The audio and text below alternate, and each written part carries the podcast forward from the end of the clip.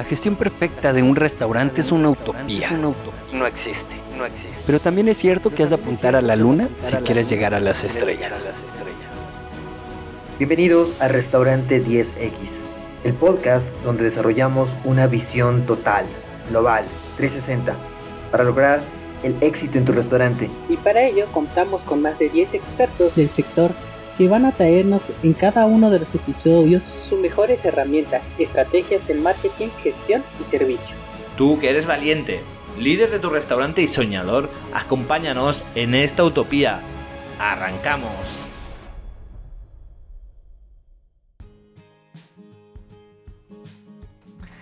Bueno, hola a todos, ¿cómo están? Espero que muy bien. Ah, mi nombre es Freddy Viteri y yo me baso en cuatro pilares de los negocios, que son las operaciones y procesos de la empresa, el talento humano, las finanzas y el marketing. Y hoy vamos a hablar sobre marketing, específicamente sobre neuromarketing y específica específicamente sobre el neuromarketing y los restaurantes. Y es que tenemos que entender que los restaurantes no solo están en la base de la pirámide de Maslow, esta pirámide que habíamos visto alguna vez o conversado alguna vez sobre que tiene que estar eh, las necesidades básicas del ser humano y una de ellas es la alimentación, sino que también está en la parte más alta, en la parte superior de esta pirámide. Y es que también los restaurantes son encargados de brindar una experiencia, es decir, el cómo es brindar esa experiencia y de alguna forma buscar una trascendencia en las personas. Y es que por eso es integral. Ahora, ¿cómo podemos ayudarnos, apalancarnos con el neuromarketing? Eso es lo que vamos a ver en este capítulo. Pero para ello, también necesitamos conocer algunas bases fundamentales del neuromarketing. ¿sí? Nosotros tenemos que también comprender que las personas, que el consumidor, que tu cliente es alguien biopsicosocial. ¿Qué significa que sea biopsicosocial? Significa que la persona se define y actúa bajo ciertos, bajo ciertos principios biológicos, bajo ciertos principios psicológicos y también bajo eh, ciertos principios sociales. Entonces, eh, en un principio se necesitaba estudiar y de hecho todavía se estudia este comportamiento del consumidor. Cómo actúa, cómo llega a ser nuestro cliente en nuestro restaurante. De nuevo vamos a tratar de aterrizar todos estos conceptos que a veces pueden ser un poco complejos o sencillos, pero vamos a encaminarlos, vamos a direccionarlos hacia los restaurantes. Entonces, en un principio lo que se hacía y se sigue haciendo, por ejemplo, son las encuestas. ¿sí? Las encuestas de qué le gusta, si está satisfecho, si no está satisfecho. Y esto quiere decir que ah, todavía se las puede usar, todavía es necesario usarlas. ¿sí? ¿Por qué? Porque también las encuestas han ido evolucionando. Antes se tenían hojas y hojas de encuestas, eh, se, tenían eh, preguntas complejas, no estaban tan digámoslo así, aterrizadas para saber y poder utilizar esas respuestas que nos daban nuestros clientes para mejorar, en este caso, nuestro restaurante. Luego se comenzaron a hacer entrevistas. Las entrevistas eh, también mostraban cierta, ah, eh, ciertas, digamos, eh, características de, la persona que estaba llenando, pero también se, se, se daban cuenta que el entrevistador también tenía cierta parte que, podía hacer que cambie eh, o que pongan respuestas diferentes. Entonces no eran tan apropiadas, todavía se siguen haciendo entrevistas, cada vez menos, pero se siguen haciendo. Y después llegaron estos famosos focus group, ¿sí? Focus group donde se, invitaba a algunas personas que se entiende que eran nuestros clientes que normalmente iban a nuestro restaurante ejemplo, si es que hablábamos de que eran de colegio, pues invitaban grupos de, chicos de colegio, si es que eran personas de ejecutivas, se invitaban a, ejecutivos. Eh, se comenzó a hacer estos focus group, todavía se hacen focus group, eh, todavía se pueden sacar esto que se llama insights, o sea, tratar de entender y comprender a nuestro cliente Y el momento en que encontramos algo que va a ser diferente que el resto de restaurantes, algo que nosotros podemos usarlo a nuestro favor y más que todo a favor del consumidor, a favor del cliente, pues en estos focus group se encontraba esto que se denomina insights, ¿cierto? Ahora, luego cada vez se fue registrando de una forma más compleja y también más acertada acerca de eh, qué pensaba el consumidor. Se hacían estos registros de comportamiento, se utilizaban cámaras, se utilizaban, eh, se, estudiaba un poco más, se analizaba un poco más. Y de hecho habían hasta ciertos supermercados que eran eh, simulados para hacer estos estudios.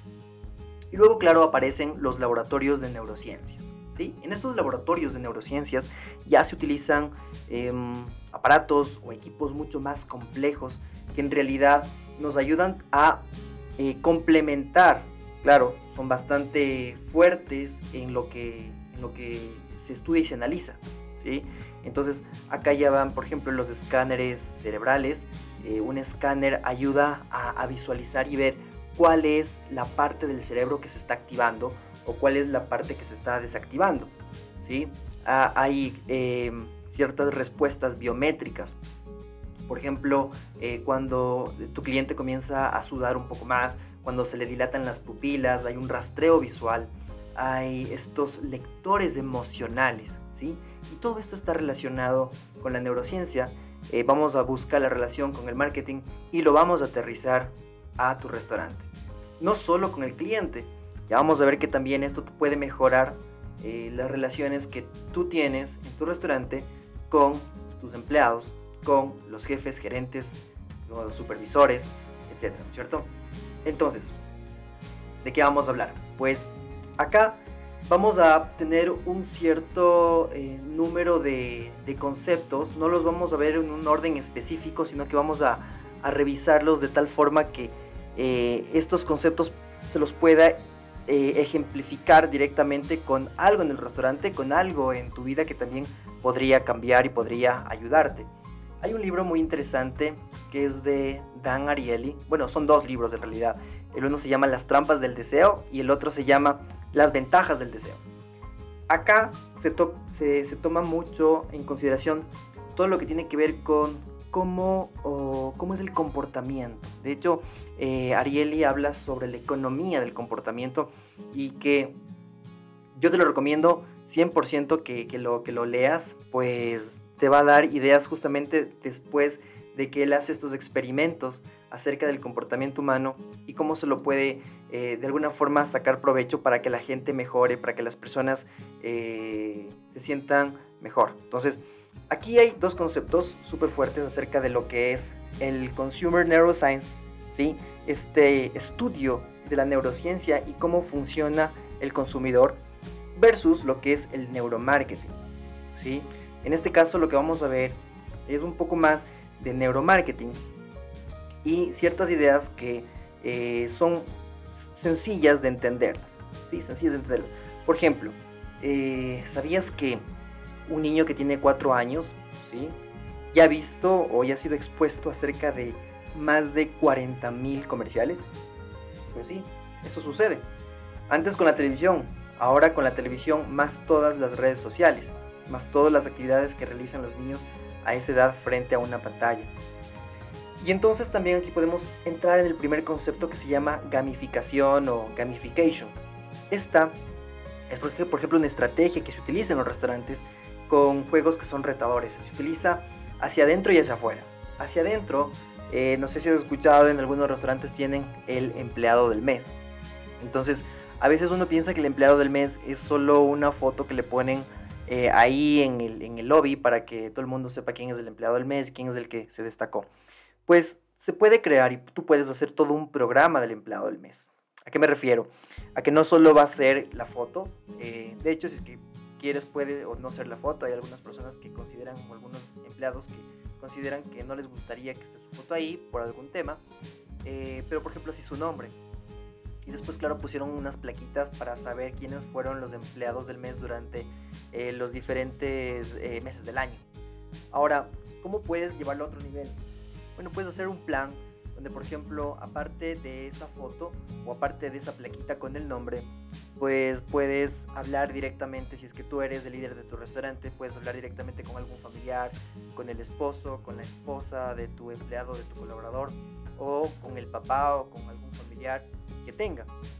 Y entregarle directamente de, tus manos alguna carta eh, diciendo que este familiar se destacó en el mes y tuvo un trabajo impecable. Entonces, eso se puede hacer con esta gamificación. Eh, normalmente la, gamificación está eh, o, tiene un mayor eh, golpe o tiene una, un, mejor resultado con los adolescentes, con los niños, con los, con los jóvenes. pero en realidad también lo puedes llevar del otro lado, es decir, lo puedes llevar a tu cliente. ¿Cómo, cómo lo llevas la gamificación a tu, tu cliente cuando también tienes clientes que son jóvenes en su mayoría?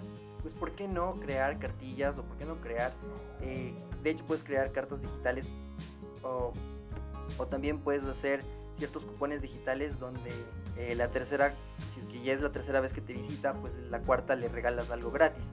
Es algo que también se utilizan en algunos, algunos eh, restaurantes, pero claro, siempre depende de qué tipo de restaurante eres. Entonces acá vamos a ver algunas, algunas estrategias que te pueden ayudar, que te pueden servir a tu restaurante y a ti ¿sí? Para mejorar, ah, tienes que ver cuál es la que más se ajusta a tus necesidades. Hay un principio, eh, principio de, colonización, ¿sí? Ah, ¿de, qué se, de, qué, ¿De qué se trata este principio de colonización? Bueno, es cuando una persona tiene el contacto por primera vez con tu marca, ¿sí? Bien dicen que el que pega primero pega dos veces, ¿no es cierto? Y acá hay un ejemplo súper claro de esto es, por ejemplo, Coca-Cola. ¿sí? Coca-Cola es eh, una empresa que entró primero y se mantiene primero y puede ser que algunas veces haya bajado, pero Coca-Cola eh, es, una marca que empezó y que siempre tiene algo para, para, contrarrestar a las, acciones que hace Pepsi, por ejemplo, ¿cierto?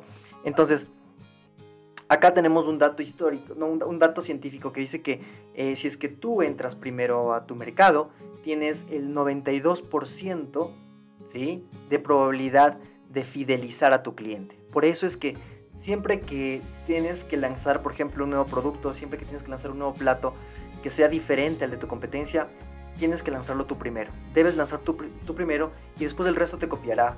Eventualmente te van a copiar, pero tú ya tienes por delante un 92% de probabilidad de que con ese producto eh, tu cliente pues va a ser fiel a ti, si es que tú lo sacaste primero.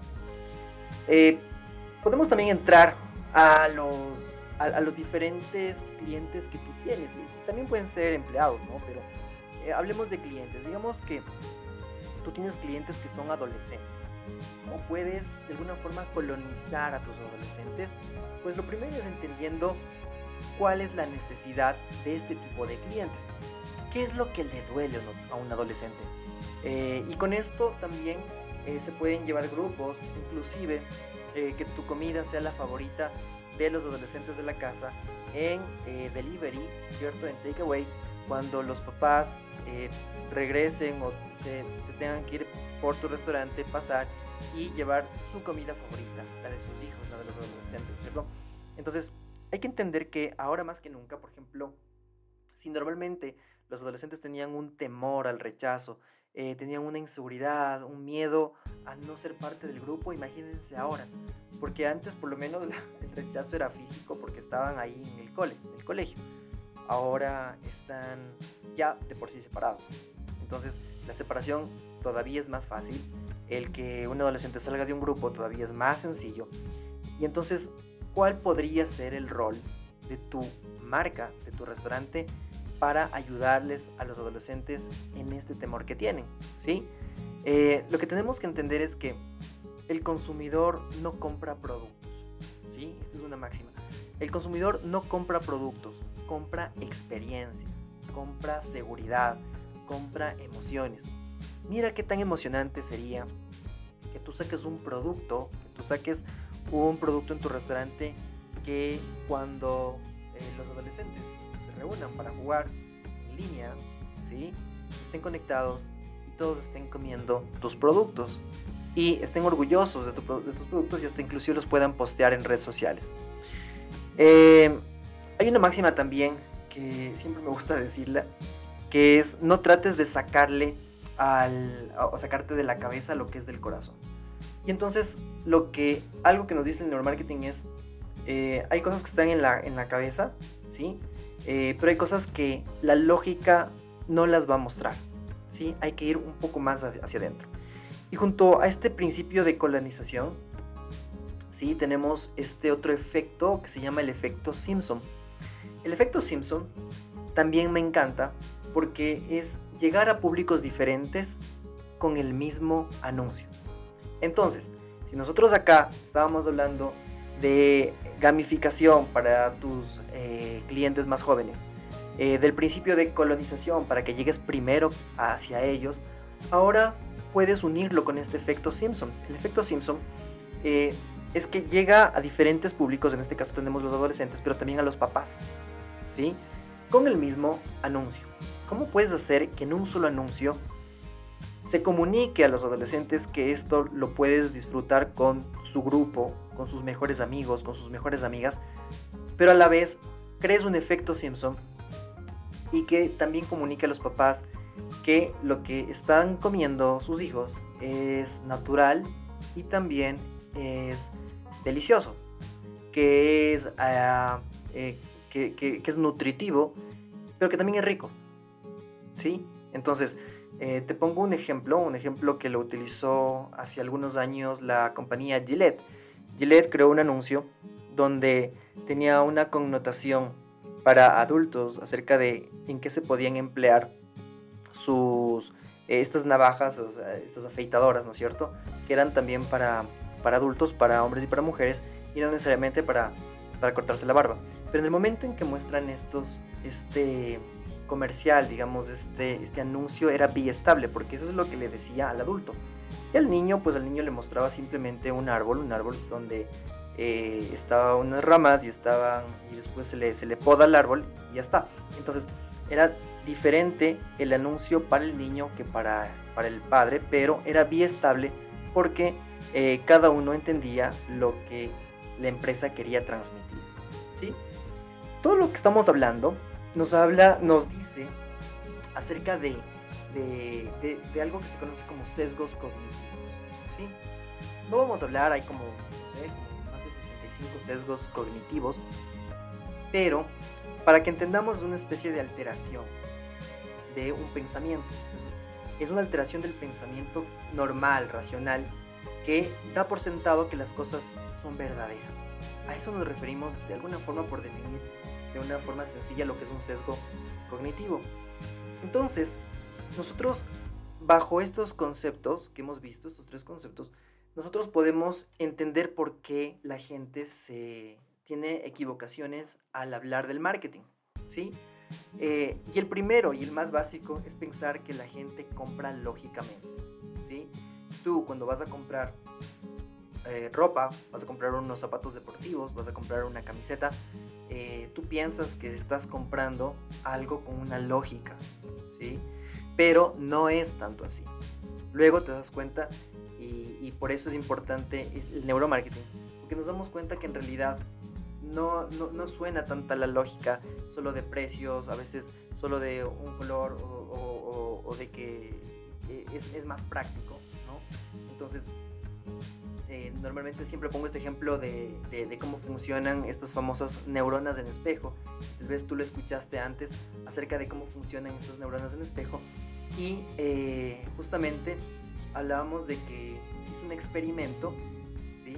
con unos monos y el mono, el mono, el primer mono estaba viendo eh, la televisión, lo que le ponían en un video, y el otro mono le estaba viendo al primer mono. Pero lo que sucedía es que el mono que no veía la televisión se sorprendía, actuaba, gritaba, cuando el primer mono que estaba viendo la televisión lo hacía. ¿Cómo podía este mono que no estaba viendo la, televisión asustarse o reírse si es que no tenía la imagen de este video? Pues justamente porque actuaban estas neuronas en espejo. Nosotros por eso actuamos muchas veces en manada. Y, de nuevo, yendo a nuestro consumidor más joven, nosotros sabemos que si es que llegamos donde uno de los líderes, donde los jóvenes líderes o eh, donde el grupo de jóvenes, pues eso se va a multiplicar y van a venir más clientes porque justamente todavía actúan estas neuronas en espejo. Pero el primer error es pensar que los consumidores compran lógicamente. Y el segundo, y esto es interesante, es pensar que el hombre es el cliente. Normalmente el hombre no es tanto el cliente. Normalmente la mujer es el shopper. La mujer es el cliente que normalmente decide lo que se va a comprar. Especialmente en ropa, ¿no? Pero ahora en restaurantes también. ¿sí? Por eso es bueno que el hombre sepa, el hombre sepa cuál es la comida que le gusta más a la mujer. ¿sí? Y no, no hablamos de, diferencias de género o, o, algún tono machista, sino estamos hablando de biología. ¿sí? Estamos hablando de biología. Es por eso que debemos que aprender esta famosa PIP del, neuro, del neuromarketing, ¿sí? Que es ver estas percepciones, ¿sí? La primera P es de percepción y la segunda P es persuasión. Entonces, si tú sabes, si tú conoces cuáles son las percepciones que tiene tu cliente, ¿sí? Entonces, tú lo vas a poder persuadir. Tenemos que identificar estas percepciones. Tenemos que ver cuáles son las, emo las emociones que, que tiene el cliente. Recuerda también que las, las, emociones son contagiosas. Si es que las emociones son contagiosas, eso quiere decir que si es que tú llegas a crear emociones fuertes y buenas en tus, en tus clientes, seguramente eso va a ser contagioso. Ese es uno de los mejores marketing, eh, o el mejor eh, eh, estrategia del marketing que podemos encontrar. Justamente cuando hablamos de, de, este boca a oreja o boca a boca que también se le llama, ¿no es cierto? Y tiene, tiene su fundamento eh, en todo esto que, que, estamos conversando. Ahora, podemos hablar de eh, este, este, efecto priming o, o, primador, podría ser, ¿sí? Eh, un autor eh, que se llama, me parece que es Geoffrey Miller, que es el que se dio cuenta de que las personas son más propensas a gastar dinero si antes son primados. ¿sí? ¿Qué significa primados? Por ejemplo, una persona puede comprar, un hombre puede comprar más si es que antes ve fotografías de mujeres. Asimismo, una mujer puede ver más o puede comprar más si es que antes ve eh, fotografías de hombres. Más funciona con hombres, por cierto, ¿no? Pero esto, este priming son unos estímulos que uno no tiene conciencia de lo que está en ese momento viendo, pero después eh, existe eh, una, una acción, ¿cierto? Entonces hay que ver cuál es el persuador de compra de tu cliente. Te voy a poner un ejemplo para, para que no sea tan complejo. ¿sí? Eh, Tú te imaginas, por ejemplo, cuando estás eh, con mucha sed y alguien destapa. Destapa eh, una, una, botella de, cerveza. Entonces, solo el escuchar este destape, ¿sí? De, de, de, esta, justamente de esta tapa y escuchar cómo las burbujas comienzan a salir y después cómo se colocan dos o tres hielos en un vaso, ¿sí? Cuando escuchas ese sonido, cuando la cerveza comienza a caer despacio en ese vaso y cuando comienzan a subir las burbujas y comienza a subir la espuma, ¿sí? Eso, lo que estamos haciendo es justamente un efecto priming. ¿Cómo lo llevas al restaurante? Número uno, pues sí, haciendo este, este, este sonido. Aunque no sea muy sencillo, pues otro ejemplo más práctico puede ser el olor a café. Si es que tú tienes una cafetería, si es que tú tienes uh, eh, una parte donde vendas café en tu restaurante, es recomendable, ¿no es cierto? Es recomendable que tú eh, hagas café constantemente. De tal forma que este café o el olor de este café cree este priming, porque después también las personas van a, eh, van a, van a, a relacionar ese momento eh, en el restaurante con su familia, con sus amigos, y es muy, muy agradable. Y van a querer repetir esas experiencias, ¿cierto? Entonces, a eso nos referimos con, con priming. ¿Se lo puede hacer en el, en el, en el restaurante? Sí, sí, se lo puede hacer. Lo que tienes que ver es cuáles son estos aromas, cuáles son estas partes donde tú puedes eh, justamente eh, crear esta, esta, primación en eh, en, en, la cabeza de, de, de, tu, de, tus clientes, ¿no es cierto? Hay otros que lo hacen de una forma más específica, cuando ya ven que los clientes terminaron de comer el plato fuerte, automáticamente comienzan a crear o hacer café para que huelan café y va eh, una de las personas del servicio y ofrece café.